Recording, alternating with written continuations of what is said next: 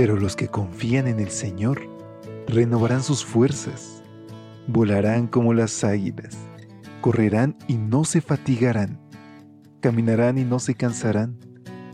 Mantengamos pues firme la esperanza que profesamos, porque fiel es el que hizo la promesa.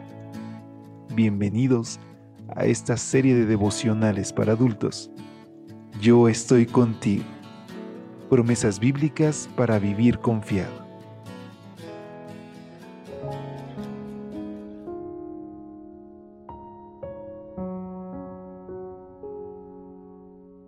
Hola, hola, ¿cómo te encuentras hoy? Ya es viernes. Por la gracia de Dios hemos llegado a este 10 de marzo. Y como cada mañana para mí es un gusto saludarte, extenderte una calurosa bienvenida a nombre de todo el equipo de Evangelic, pero también a nombre de nuestro Padre, que se goza cuando estamos tiempo con Él, cuando compartimos estos mensajes.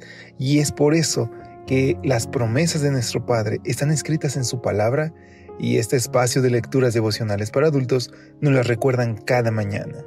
Así que ha llegado el momento de aprender una más y de reclamarle en el nombre de Jesús. Nuestra reflexión está titulada Tu palabra me fue por gozo. Jeremías 15, versículo 16 nos dice, Fueron halladas tus palabras y yo las comí. Tu palabra me fue por gozo y por alegría de mi corazón. Hace unos años leí en CNN un ingenioso artículo escrito por John Blake que se titulaba en realidad, eso no está en la Biblia.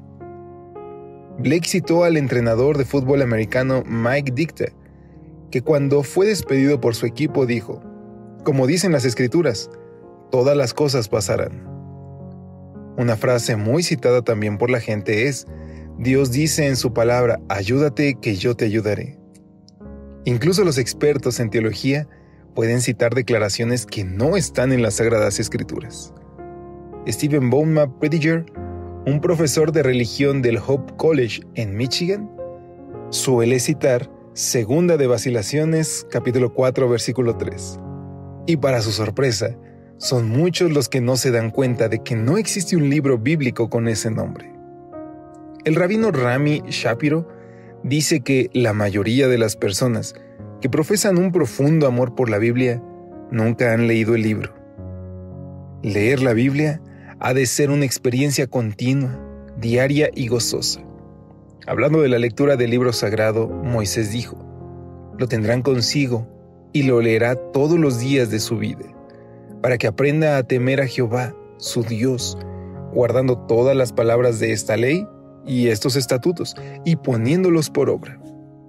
Los creyentes de Tesalónica todos los días examinaban las escrituras para ver si era verdad lo que se les anunciaba. No deberíamos descuidar la lectura de la Biblia y aceptar cualquier dicho popular como palabra de Dios, solo porque armoniza con nuestras propias percepciones.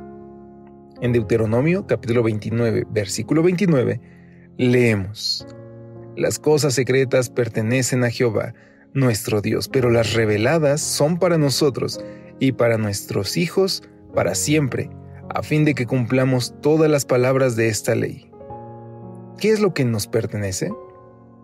Las cosas reveladas. ¿Y dónde está esa revelación divina? En la palabra de Dios. Sí, las escrituras nos pertenecen, son para nosotros, para nuestros hijos, para que las pongamos en práctica en nuestro diario vivir. Jeremías entendió esto al escribir, fueron halladas tus palabras y yo las comí. Tu palabra me fue por gozo y por alegría de mi corazón.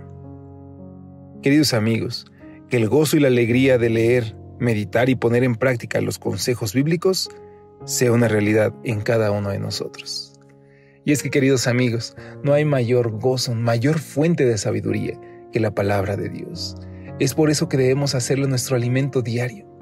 No basta únicamente con decir que creemos en ella, debemos de meditar en ella, estudiarla, reflexionar y permitir que ese sea la fuente de toda palabra que decimos.